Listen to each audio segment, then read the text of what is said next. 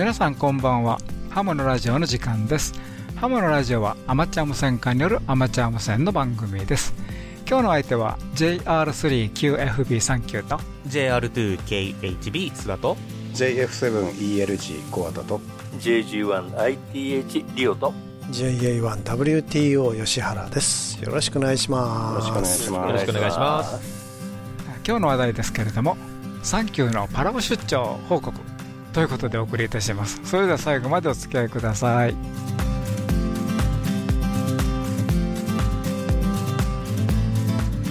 この番組はきっと人生はもっと楽しい。無線従事者免許のアドバイザー QCQ 企画の提供でお送りします。さて来週10月の28日から29日、えーこれはあの CQWWSSB コンテスト、はい。ということなんでね。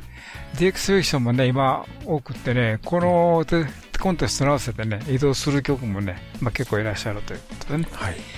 あの WPX の3月の末の SSB を含めましてね、ええ。あの最近コンディションが非常にいいんではい。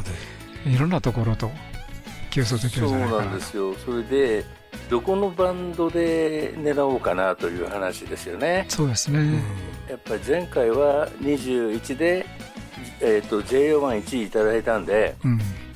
どのバンドで出れば上 上位に入れるかなんてちょっとずるいことを考えたりをしております、はい、かえって28が殺到しそうな気もしますよね。そうなんですよ。28いくいくとね。ハイバンドいいですからね今ねみんな殺到しそうであの14あたりでおとなしくするのか21あたりでなるほど。おとなしくするのか考えどころなんですが。14が結構穴かもしれないですねこのコンディションになってくると。そうなんですよ、ね。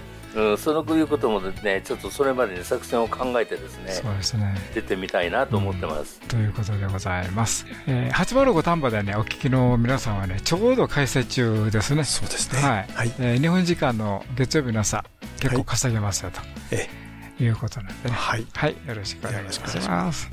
からと昨日今日ですね CQ 出版主催のジャール・ジャード公演の体験運用の日ということでね、いかがでしたでしょうか？ということでね、えーぜひ様子につきましてね、お便りをいただけるとね、嬉しいですのでね、よろしく。お願いいたします。はい。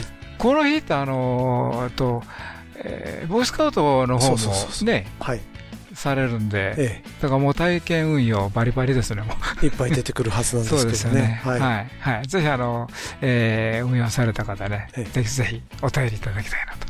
思いますよろしくお願いいたしよろしくお願ます。いしますはい。今日の話題は、サンキューのパラ出張派で ということでね、報告ということでございます。えーそれでは最後までお付き合いください。無線従事者免許のアドバイザー QCQ 企画では一山一陸徳を国家試験で目指す方に向けた通信教育講座を行っています。効率よく学習できる教材定期的な模擬試験とピンポイントな解説で受験生の皆様を強力にバックアップします。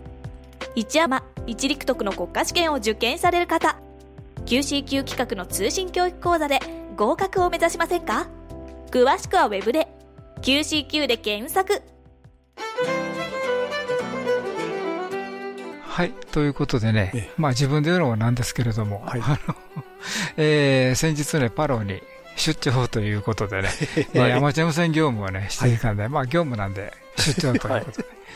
はい。なんかあの、ディレクターがそういう名前を付けちゃったんで、ええアマチュア無線業務ですかはい。らということでね、はい。はい、あのワールドワイドに認められておりますので うんはい、ということでございます。はい。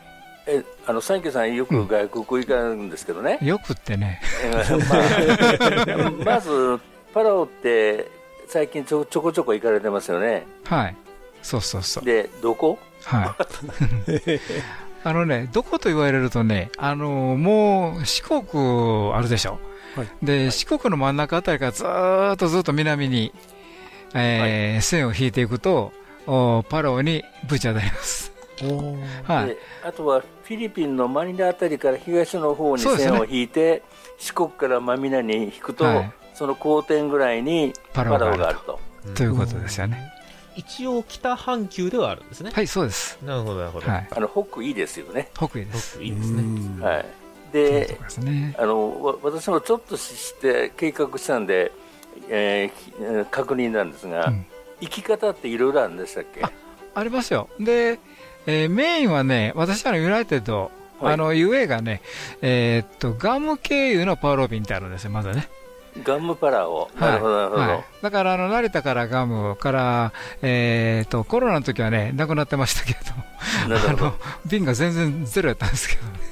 えーまずガムに行きまして、そこからパローに行くと。あの、ガムがね、えーっと、言ってみたらさっきの話をすると、あの、えー北海道の一番端っこのずっと南なんでね。はいはいはい。うんあの、えーっと、1時間時差があって、ハワイに近いんですよね。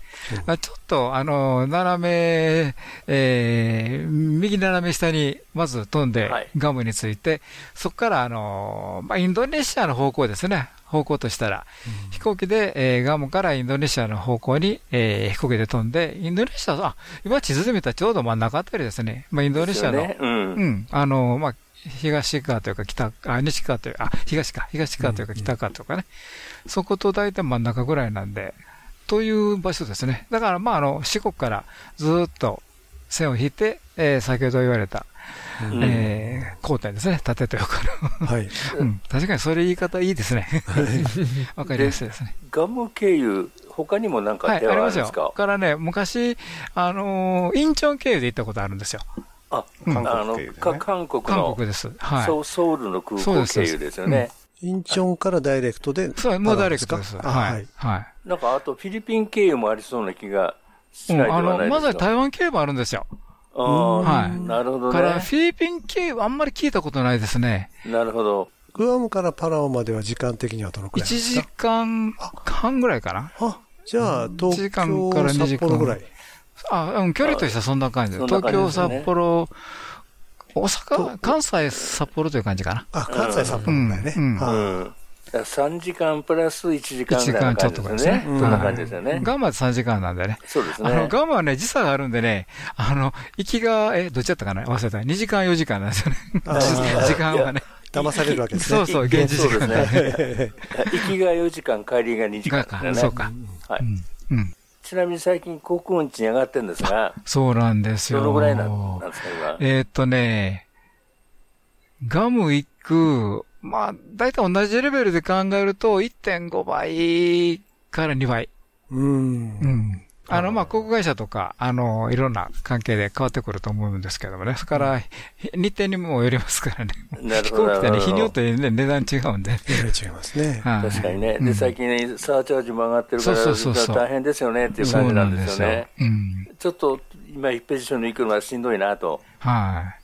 だから、あのーコロナ前に比べると、もう、まあ別にあの、パラオだけじゃないんですけどね、ガムでうんもあの、アメリカ本土って、ずあの、えー高いです。高いですよね。ドル150円ぐらいしますからね、今。そうですよね。はい。うんもうそれだけで1.5倍になってますからね、も物価高そうだなという感じう。はしますけどそうなんね。ですよ。うん。グアムからパラオの飛行機って、どれぐらいの、まあ、大きさというか、どれだけ人が乗ってるのかというか、そんなにメジャーな便じゃないんですよね、737のと出し800ぐらいの感じです。うん。だから、30小さめですね、飛行機としてはうんね。小さめです。小さめでもね、150人ぐらい乗れるそうですやつですよね。で、まあ、日付限って飛んでるみたいな感じなんですかね。えっとね、ガムはね、もうほぼ、あの、毎日出てるんですけども。あの、えーパロ便がね、あの、飛ぶ日と飛ばない日がね、変わるんですよ、たまに。で、私もあの、半年ぐらい前にも予約してたんですけども、い。えーその便がなくなったから、こっちにせえというのがあありましてね。でもあの2、3日に1回ぐらい飛ぶ感じですか？えっと、まあ、まあ一日おきぐらい ?1 かな日おきぐらい。うん。はい。あの、日本ガムって構結構混んでるというのもあるんですけども、やっぱりパロってなるとやっぱり少なくなるんちゃうかな。そういうことなんですうよね。ん、そんな感じはありますね。うん、まあ、あの、特に、えーなんとか乗れましたね。まあ、あの、多分、あの、航空会社の方もね、それに合わせて、に人数調整して、うんうんうんまあまあそうですよねええピン決めてますんでね。うん。はい。まあ、あの、飛行機ってね、あの、100%乗って、なんぼですからね。本当は、うん本来はね。ということなんでしょうね。あとは、無線してて暑くないですか？あのうね、ん。大阪に比べたら、あの、湿度はきつい、きついんですけども、うんあまあ同じようなもんかな。うん。なんだけども、なんか過ごしやすい感じはありますね。えっと、うんいいつからいつまで行ったんでしたっけ？私はね、9月の真ん中あたりですね、12から19かな。あの、えっ、と、東海ハムの祭典があったんで、ちょっと早めに帰ってきましたんでね。はい。うん。ははいい。それですね、日本が30度まだ超えてたそうです時に、あの、そこまでは暑くなかったですね。うん。あの、外歩いてても、あの、日傘入れなかったですから。あ うん。あの、で、向こうはちょっとあの、まあ、雨季というか、あの、雨が多いんでね。ううんん。あの、曇ったりするんで、あの、日本みたいにもう、ひ昼間ずっとカンカン出るということはないんで。あ、あ、そういうことですね。はい、そういうことですね。はいだ行くタイミングをちょっと季節を考えた方がいいという。感じではあるんですね。はいありますけどもね。でもまあ、いつ行ってもいいところです。はっきり言いまして。ねうんあ雨はあの、言ってみたら、まあ、スコールまで行かないですけども、ざーっと降って止むという感じなんで、なるほど。そんなに気にはならないですね。で、はいあの、パラオはガムみたいにドル使えるんですか？あの、基本ドルです。あ、ドル？はい。現地通貨ってないんですか？ないですね。聞いたことない私は。あある、あるかもしれないな、そういえば。あごめんなさい。気にしたことなかったですね。いやド、ドル使ってる国多いんでね、はい。えーだからそうかなと思いながら、ドルです。で、あの、もともと戦後は、あの、アメリカの、だから、委託統治なんか、ちょっとそこら辺の細かいことわかんないんですけども、あのとガガムと同じように、えアメリカ領だったってアメリカことですね。領だったんですよね。信まあ、その前託統治だったのかな日本ですからねせそうそう。戦前は日本ですからね。日本ですからね。そうなんですよ。うん。で、まあ、それで、右側通行で、えー左ハンドルという。うん。ああ、それはアメリカナイズされてるとこそうですすろでね。ね。で、現地って部屋にこもったら無線ばっかり、他に行くとこないんですか？あのね、え無線やる人間って、あの、少ないです。やっぱり、パラはね、一応観光地なんで。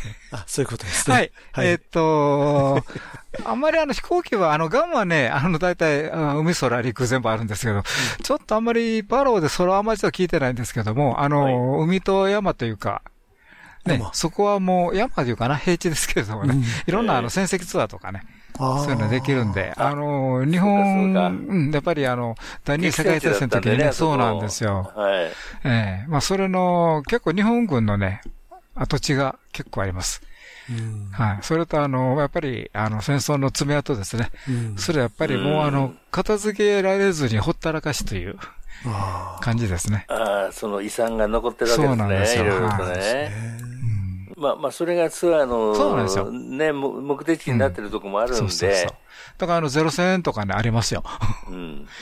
そういったあの、えーっと、ペルリューとかな？あの、ここに大きい飛行場がもともとありまして、ここも激戦地だったんですけども、あの、まあ、ここの戦績ツアーってあるんですけれども、ほぼ南北に近い滑走路と、えー東西に近い。うんで、ちょっとあの、10度か20度ほど、えー右回りしてますけれども、あの、そういう十字架みたいなね、滑走路があるんですよ。はい。これ有名な滑走路でね、これはあの、ペリル島の、あの、先生ツアーの一つになってるんですけどもね。それからあの、世界大戦記念博物館とかね、ああ、ええやっぱりそういうのはあるんですあるんでありまねす、。あります。はい。なるほど。そういう意味でも、あの、えーまあ、日本にとっては非常に、えーま関係があ、深いところという感じになんでしょうかねです。ね。はい。で、にもかかわらず、その、えこの国は親日家が多いんですよね。そうです。あはいすごいんですよね。はい。あ。の、日本語が現地語になってるとこがいっぱいあるとかいう話が日本語が残ってたりとか残ってたりするみたいですね。はい。で、あの、国旗がちょっと日本っぽいんですよね。そう日本っぽい色がったらあれですけど色があれで。すけどね、うん丸いあれですもんそうね。。あの、ブルーにね、うん、青ブル青黄色でしたっけ？うん薄、薄水、水色かな？水色に、えー太陽の、あの、まあ、黄色ですね。うんそれが真ん中じゃなくて、ちょっと、あずの、れてるんですか？左にずれてるんかな？うん。やっぱり日本意識してるんでしょうね。多分ね。うんええで、あと、三京さん、料理されますけど、はい。食事はなんか現地の食事なんですかね？えーとね、行くメンバーによって変わるんですけれども、あの、今回行ったメンバーは、あの、まあ、私、朝のサンドイッチ作って、昼夜は、あの、別の方が料理されるんで、はい。外食してないです。あが外食してないんですね。そうなんですね。はい。あじゃあ食材は近くにスーパーとかあってスーパーマーケットありますんでね。そうですか。なるほど、なるほど。なんか現地の名名物というか、こう、うまい食材っていうのは、やっぱり魚介系が多いんですかね、島だから。うーん。あ何でもありますよ。はっきり言いまして。あのーまあ、多分ガムとかね、ハワイもそうかな。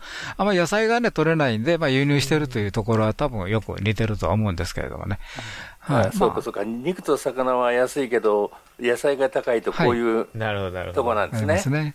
だから、あの、スーパーマーケット行ってても、あの、ドルで買ってる限り、うんガムとか行ってると、そんなに、えっ、と、使ってるお金の感じは変わらないですね。うんただ、あの、クレジットカードの支払いが日本帰って怖いという。今、円安ですからね。そうなんですよ。ねうんで、あの、まあ、クレジットの場合どうしてもね、あの、えっ、と、為替よりもちょっとどうしても高くなっちゃうんで、うん、そうですね。まあ、前のきょ去年の、あの、パラの時もそうだったんですけどもね、帰ってからの正規書が怖いです。あ 怖かったです。ということで、あの後半戦にですね、まず免許の取り方とかね、そうですね。それも含めて、はいえーせちょっと解説をしてもらいたいなと思いますので。はい。よろしくお願いい。たします。清水優吾、えーまだコールサインはなくてお恥ずかしながら。えっと宮崎大学無線部をよろしくお願いします。ハムのラジオ。それではここで、無線従事者免許のアドバイザー QCQ 企画からのお知らせです。先月は24日日曜日に東海ハムの祭典、23日土曜日、24日日曜日に北海道ハムフェアの2つのイベントがそれぞれ名古屋市、札幌市で開催されました。QCQ 企画のブースに遊びに来てくださった皆様、ありがとうございました。特に今年は QCQ 企画初北海道での4アマ講習会を開催したこともあり、海を越えて北海道ハムフェアにも初参戦いたしました。どちらのイベントもとても賑わっており、小さなお子様からベテランの大人の方まで楽しめる内容になっていたのではないでしょうか。私どもとしても、これからも様々な地域の皆様に QCQ 企画を知ってもらえるように、講習会の実施やイベントへの参加を積極的に行ってまいります。今回はご参加いただけなかった方も、来年はぜひ遊びに来てください。お待ちしております。さて、お次は第1級アマチュア無線技師、令和6年4月期国家試験合格のための通信教育講座のご紹介です。QCQ 企画の通信教育講座では、独自に編集した後期と無線工学、それぞれのテキストと問題集をはじめ、様々なサポートで国家試験合格を目指す受験生の皆様のご学習をお助けします。まず、問題集を一通り学習できたら、本番さながらの試験問題を体験できる模擬試験問題に挑戦です。模擬試験問題は、約3週間に一度のペースで、計5回にわたってお送りいたしますので、お忙しい方でも計画的に学習を進められますね。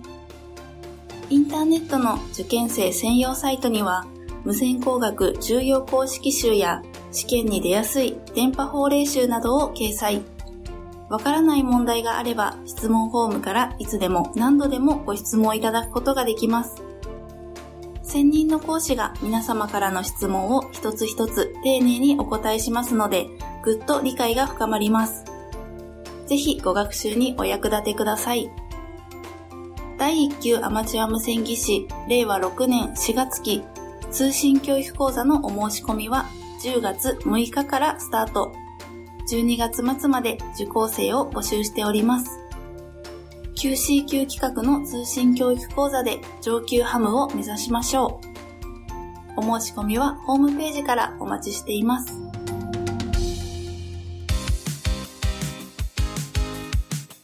QCQ 企画は他にも第3級、第4級アマチュア無線技師や第2級、第3級陸上特殊無線技師の養成課程を実施しています。どの資格も講習会と e ラーニングの2つの受講方法があり、お好きな方法で無線従事者免許を取得することができます。講習会の開催地や e ラーニングの受講方法をはじめ、養成課程に関するご案内はホームページに掲載しております。また、ホームページにはアマチュア無線の基本的な知識をご紹介するアマチュア無線って何だろうのページや無線従事者免許を取った後に読みたいアマチュア無線の楽しみ方、覗いてみようアマチュア無線の世界などのお役立ちページも掲載。また、あなたの街のハムショップを除くと、お近くのハムショップを確認できるだけでなく、QCQ 企画の養成課程がお得に受講できちゃうかもしれません。リニューアルして今までよりもっと見やすく、お役立ちページ満載な QCQ 企画のホームページをぜひご覧ください。QCQ で検索。QCQ 企画は無線従事者資格の取得を目指す皆様を様々な形でサポートいたします。お電話でのお問い合わせは、東京03-6825-4949東京03-6825-4949まで平日9時半から16時45分の間で受け付けております。以上、きっと人生はもっと楽しい QCQ 企画からのお知らせでした。Radio Narita. 83.7若者ハムの支援コミュニティヨタジャパンをご存知ですか？ヨタジャパンでは私たちと一緒に活動する若者会員を募集しています。10代20代の皆さん楽しみながら新しいアマチュア無線を作っていきましょう。若者をサポートする三女会員も募集中です。詳しくはウェブサイトで。一般社団法人ヤングスターズオンジエアジャパンでした。はい、ということでね。あの、出張されたアマチュア無線業務について、はい。えっ、と、まあ、メインの業務ということでね。これが大事なんでね、そうですね。ここ聞いとかないとはい、あれなんで、で、えー今回ですね、行った時に、私の免許も申請してもらったこともありましてですね、えーその辺の取得法も理解はしたんですが、はい。その辺をちょっと詳しく、そうですね。えーお話しい。ただきたいなと。はい。あのー詳しいと言っても、あの基本はあのどこの国でも一緒なんですけども、あのその国の免許を取るということで、これはもう共通してます。からあのアメリカのようにあの、えーと日本パラオの総合運用協定ありませんので、えー必ずパラオの免許は取得しないといけないとそうですね。いうことですね。私が準備せよと言われたのはですね、あの申請書の紙が1枚、はい、でこれを必要事項を書き込むといいのが一つですね、それからパスポートのコピーを送れと、そうです。でそれと、えー日本の無線局の免許状のコピーを日本語のままでいいから、はいコピーを送れと、はい。でこの3つで大丈夫よと。はい。あの W のその FCC のライセンスもいらなければ、はいこれだけでいいよっていうことでお渡ししたんですよね。はい。もうそれで十分です。はい。日本語のままでいいんですね。はい、日本語が日本語のままで OK でしたね。はいはい、まあ、あの日本語言っても住所とか彼らにとって関係ないんで、ああ、そういうことですね。うん、だから、ただあの、今回の9月25日以降の免許がね、これはちょっと考えたら、あの、どうなるかですね。どうなるかですよね。うん、実際にあの、どういう運用できるかわかんないですから情ね。報がだいぶ減りましたもんね。はい局面として。うん、へ減ったんですけど、あのどのクラスの免許であっても、パラオは、ね、ず最高級のジェネラル級をくれるんですよね。1キロワット出せるという。そういうことなんですね。はい。はい。はい。だから、あの、基本は、あの、日本で、えっと、4アマ、3アマ、2アマ、1アマ、あの、すべて、どの免許証を出しても、向こうの免許は、ジェネラルということでね、いただけます。はい。もうジェネラル一つしかありません。あれ あれは包括免許なんですよね。はい。完全な。はい。周うん周波数も出力も何にも書いてないんですよ。うん。まあ、一般的にそういうところ多いですけどね。そうですはい。はい。まあ、あの、リージョン3の、あのね、あの、中の周波数ということでね。はい。はい。私、あんまり細かいところまではね、聞いてないんですよ。この前、あの、あるところで、あの、ゴメが出れんのって言われたんですけどね。はいそれ、それ、知らんのまだ聞いときますわって言ってたんですけど、大阪弁で。そうそうそう。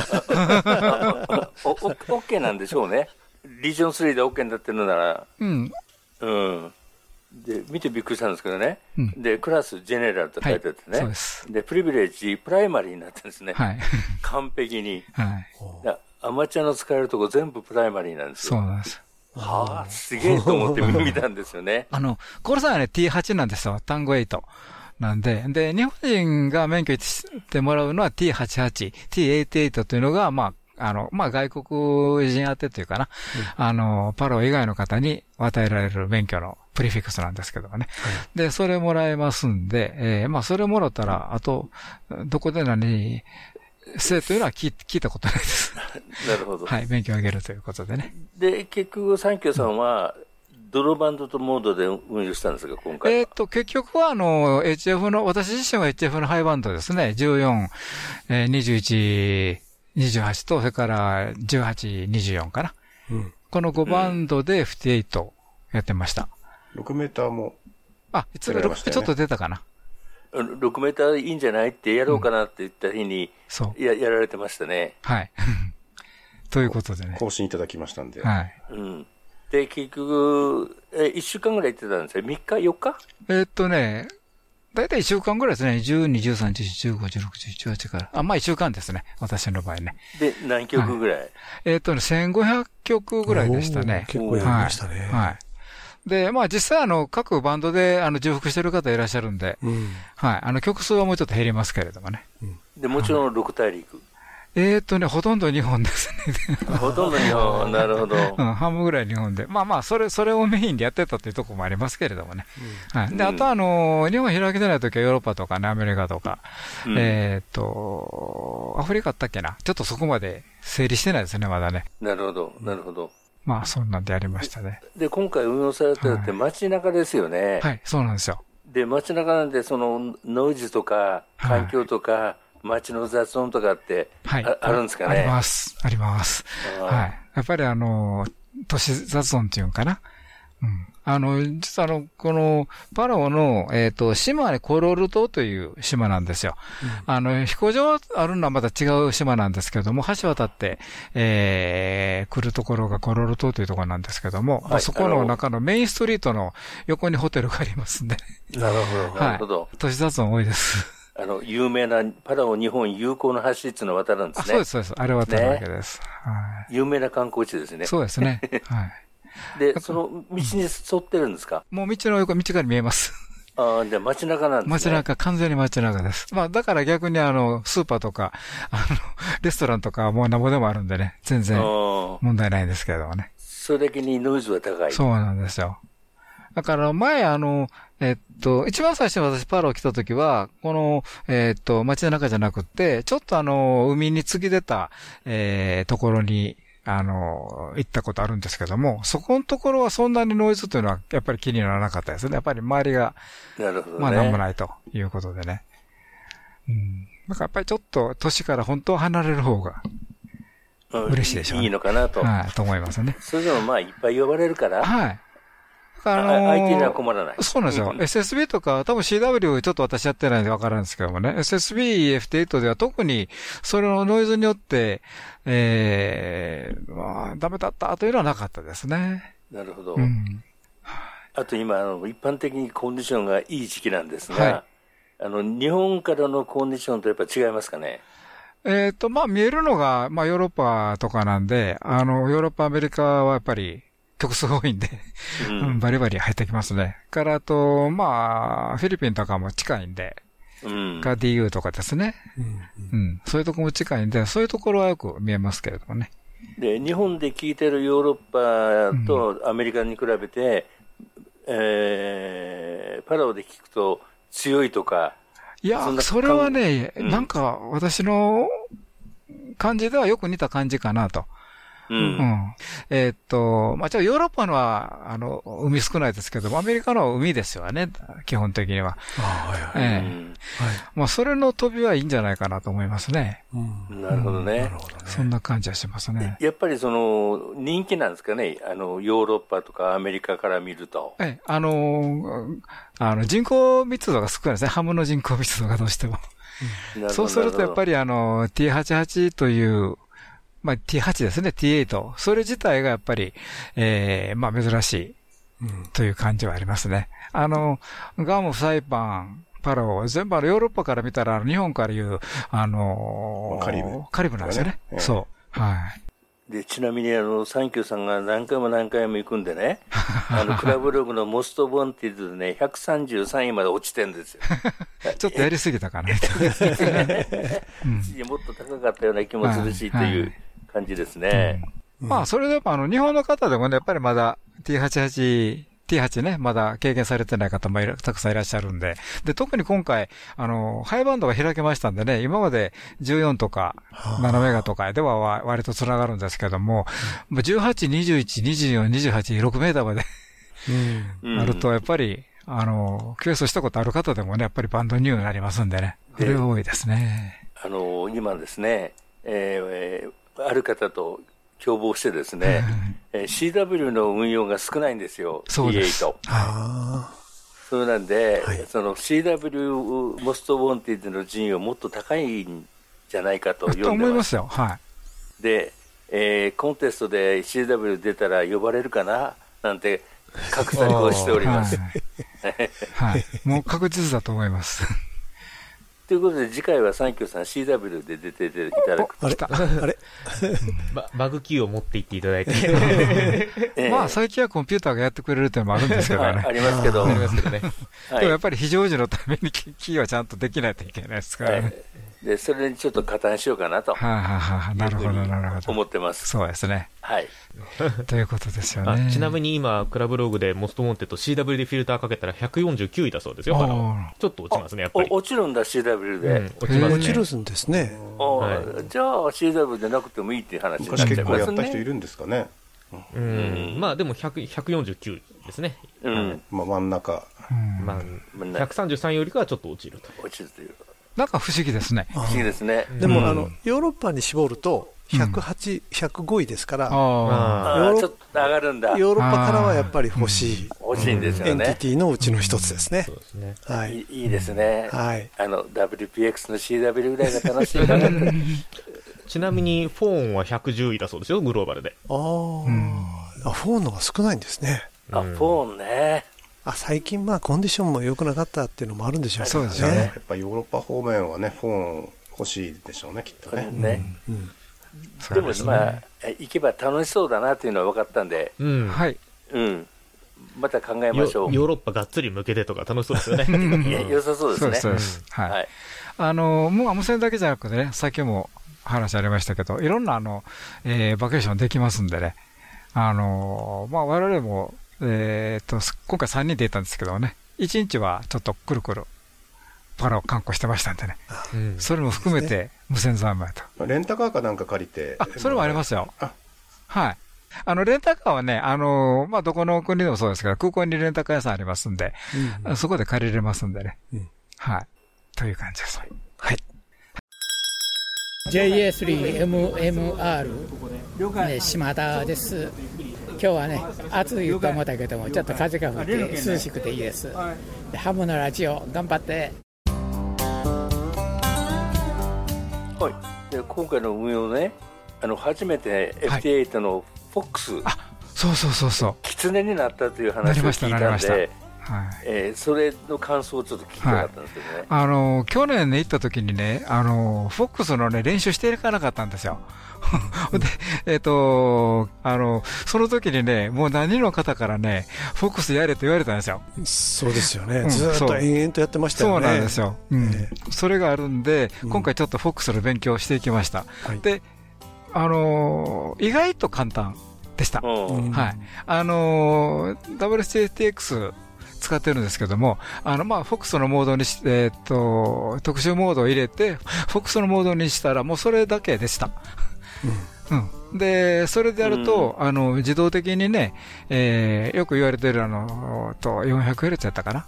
うん、500Hz 近辺のところに、はいはいえー電波をも出して、で、相手をそこに引き込むといううんことを、はいあの、勝手にやってくれるんでね。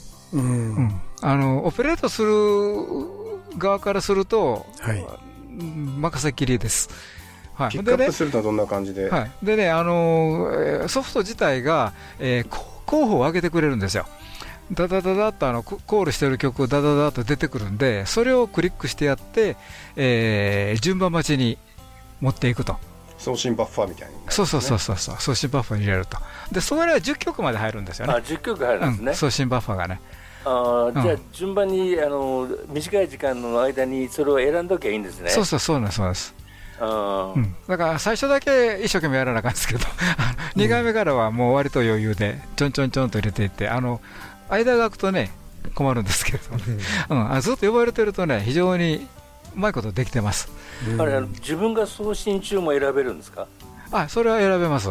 あじゃあ、はい。い最初のそうなんですよ。1曲だけ応答してあげると、はい、余裕がでできるんですそうなんね、ですよ。15秒間、はい、そこで10曲選んどきゃいいと。はい。だから上からあの先ほどおっしゃったね、あのバッファリングされてるんで、そのあのコロサインがね、それを順番に読んでいくんですけども、でもう私の場合、最大、えっとね、WJTX の場合あの、最大5曲まで同時に QS をできますんで、えー 5, 5曲じゃなくて5波ですよあね。5波ですね、はい。すみません、すみまはいせん、うん、5波まで、えーできるんで、まあ、あえて5曲と、あそういうことですね。うん。と、QS をできると。なるほどいうことですね。で、周波数はあの下の、えー、400やったかな、500やったかな、これあの、よ呼ばれるんですけども、デフォルトは400、500でちょっとごめんなさいです、忘れちゃったけども、そこを、えー規定にして、え1個目、2個目、3個目、4個目と、上の方に周波数がだんだんと、FT の。あ大気分だけね、上がっていって、えー最大、え1つの帯域の5個分、5波分、5五波分あります5波ね分出すと。。で、2, 曲に一遍応答してきますね。そうなんですよはい。はいそうですね。で、ダダダダッと出てくるんですよね。であれ5波出てるとパワーが5分割されるんですよね。はい。そこがね、そこがちょっと辛いところですよね。辛いところです。で相手はフルパワーできて、返事するときは、こっちパワー5分の1になってると。なってるんですよ。本数が変わるときってのはどういうタイミングがあるんですかね？だからあの、バッファの数が減ってきたら、あの、あの、先あの、えっと、うん、言われたように、あの、一つの QS の中で、えっと、2曲分入るんですよね。その、WCTX のラインを見てますとね。で、それが、えー、まあ、複数あの、だんだん減ってくると。曲数が減ってくるとね。うんそれはもう自動的にやってくれますね。5波を4波にしたり、3波にしたり。そそれはソフトが自動的にや自動やってくれるんですね。ますね。逆に増えるとね、あの弱くなっちゃって、ギターが分かんなくなったりするんですよね。だからあの5波というのは何波も何波まで出すかはあのソフトで設定できるんで、うんあの例えばもう2曲だけにしようと思えばにあの2を選ん 2, を選んでおけばね、2曲分、2波分だけになりますんでね。あそうするとパワーが半分で済むうですそうですそうですいうところですよね。うんだから私今大体 4, 4にしてましたね。うんうんまあ、であのパラオから JA 相手だと4で十分だと思いますけどね。まあヨーロッパヨーが来ると。ロッパになるとちょっとしんどいかなっていう時もあるのかなと。はい今回そんなにね、ヨーロッパとかできてなかった記憶なんですよ。もうあの、もう頭の中離れてますね、ところ、QS をした。でもあのこう日本で見てて、ヨーロッパから随分呼ばれてましたけどね。あそうありますけどもね。はい。だからよくあのヨーロッパからあのメール来るんですよ。ごごえー10通ぐらい、あ 5, 5通ぐらい来たかな。あの、ちゃんと取れてたとかね。あの、もうあかんかったんちゃうとかね。おお大阪弁で。そうなんですよ。はいまあ、西側諸国って言いますからね。いや、あと一つ気になるのは、あの、ログするときね。はい。今、あの、自動的に、その、例えば、あの、ハムログとか、他のログに、あ送れますよね。はい。で、4曲同時にやってると、はい。それってでやりにくいですよね。えっとね、私の場合、あの、EQSL とあの、クラブログの方にリアルタイムでログアップいつもしてるんですね。はい。WCTX とからあの、J アラー JT アラートか。はい。JT アラートの組み合わせで、えー、2つのログアップをリアルタイムでやってるんですけどもね、これは1曲ずつの時は全然問題ないんですよ。はい。で、この FH モードになってやると、一つの15秒間の間に、例えば4曲とか5曲入るわけですね。うんそれはアップしないです。そうですよね。はい。そう、そうなると、あの、何もしなくていいのは WSJTX にに残ってるログ、はい。それをもう一回読み直すしかないんですかね。うんあの、ATI のファイルできてるんで、はいそれをそのまま使えますんで、で、それをあの、まあ、その、QS 終わった版にでも、はい。えー、EQSL とコラボログにログアップするという感じですね。ああの、WSJTX にえーログするっていうボタンがあるじゃないですか。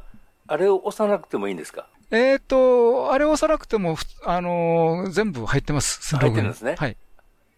じゃあ、あの、普通に、あの、10曲分常に選んでいれば、はい。あとは自動的に録画されると。ログされてますね。あなるほどね。はいあとちょっとフォックサウンドでちょっと私が気になったのは、まあ、この番組でもその、フォックサウンド呼ぶ時のそのマナーというか気をつけましょうねみたいのをいろいろ言ってきたじゃないですか。はいはい呼ばれる側になってみて、その辺の運用マナーといいますか、その根付いてきたのか、まだまだなのかっていうところってどうでした？呼ばれる方からしたら全くわかんないです。あ、そうですか。はい。あのー常に自分の受信してる時のデータが、えー、WSTX の場合はそこに入って、で、次どこを呼ぶかというのを決めて、とにかく送信してるという状況なんで、で、例えばあの、私の出してる周波数と同じところでまた逆に、えーオンフレでね、うん同じタイミングで出してるという方もいらっしゃるということも話あありましたけど、はいはい。全くわかんないです。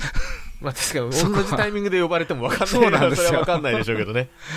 見えないんですよじゃあもう、あの、受け、呼ばれる側も淡々、淡々とそうそう。と言いますか、パソコンが淡々と処理されていくだけであって。淡々とやってくれますね。はい。だからあのコンディションが落ちてきて、だんだんと少なくなってくると寂しくなってきますね。そう。で、いずれにしてもあの FH の時は、まああの今の普通の、えー例えば21.074とかじゃなくて、別の周波数でも、ええ。フォックスやりますんで、他の方は絶対呼んでこないんでね、自分しか呼ば呼ばれないんで、うんうんうん。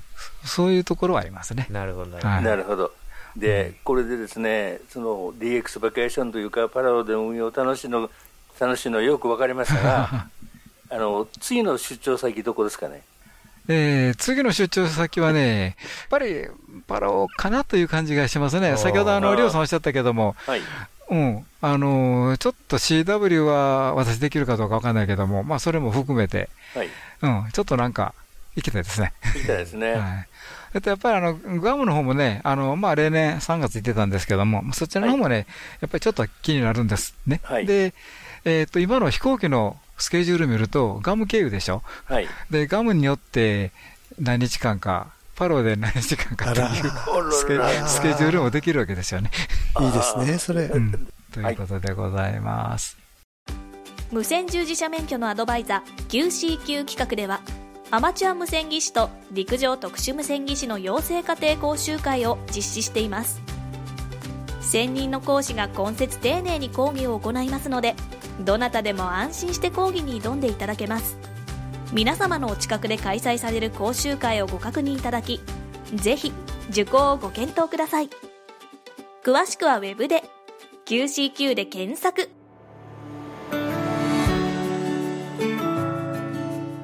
はい、ということでね、今日の番組いかがでしょう？いかがだったでしょうか？はい。はい。まあ自分自身で3級の出張報告で言っちゃいましたよ、最初に。うん、なんか変な感じですね。自分で言うというのは。うん。うんでもね、やっぱりね、あの、楽しいです。なんかこのコンディションだとパラオから6メーターとかも飛んでくるんじゃないかなって気がそうなんですよ。うん。ね、しますけど。はいはい真冬じゃダメでしょうけど、うんこの時期ね、あまあ、ここのの前も時期とかね、うん春とかそう。狙っていけば良さそうですね。だから、いつ行くかなんですよ。あの、本当は WPX やりたいって気もあるし、うん、そうすると春ですね。だし、そうすると6メーターじゃなくなって、はちょっと入らなくなりますからね。CW も入らないし、うん。うんそれをなんかうまく両方楽しめる時期ってないんだろうかと いう感じですね。そうですね。なんか今、クラブログ見てますと、パラオからの6メーター CW が2016年を最後に出てないみたいですね。ほら、それはオープンしたら大パイルになりますね。ドパイルになりますね。CW はね、パイルになると大変ですよね。いや、もうスプリットでガンガン行くしかないですよね、こうなったいや、ら。あの、耳が大変ですね。はい。耳大変。はい、大変ですね。こん今回のパローでね、6メーターは127曲やってますね、あ F8 で。そんなにやってるんですか？うん。呼ばれるんですよ。はい。そういうことですね。あ、で、さっき1500というのはあれですね、曲数が1500曲ですよね。QSO の数1800ですね、1839。うん。だから、あの、各バンドでね、え皆さん QS していただきましたんでね。はい。ありがとうござ、はい、いました。お疲れ様でした。ありがとうございました。ハムのラジオでは皆様からのお便りを募集しておりますどうぞお気軽にお便りをお送りくださいどんな内容でも大歓迎ですご意見ご感想お叱り雑談無線以外の話題でもお寄せくださいお便りの先はメールの場合ハムアットマークハムズレディオ .net ham アットマーク hamsradio.net こちらの方にお送りください。またあのホームページになります、えー、メールフォームからもねお送りいただけますのでそちらの方もご活用ください。今日どうもありがとうございました。今日の相手は JR3QFB39 と JR2KHB 須田と JF7ELG コアタと JG1ITH リオと JA1WTO 吉原でした。また来週お会いしましょう。はい。73さよなら。この番組はきっと人生はもっと楽しい。無線乗自社免許のアドバイザー QCQ 企画の提供でお送りしました。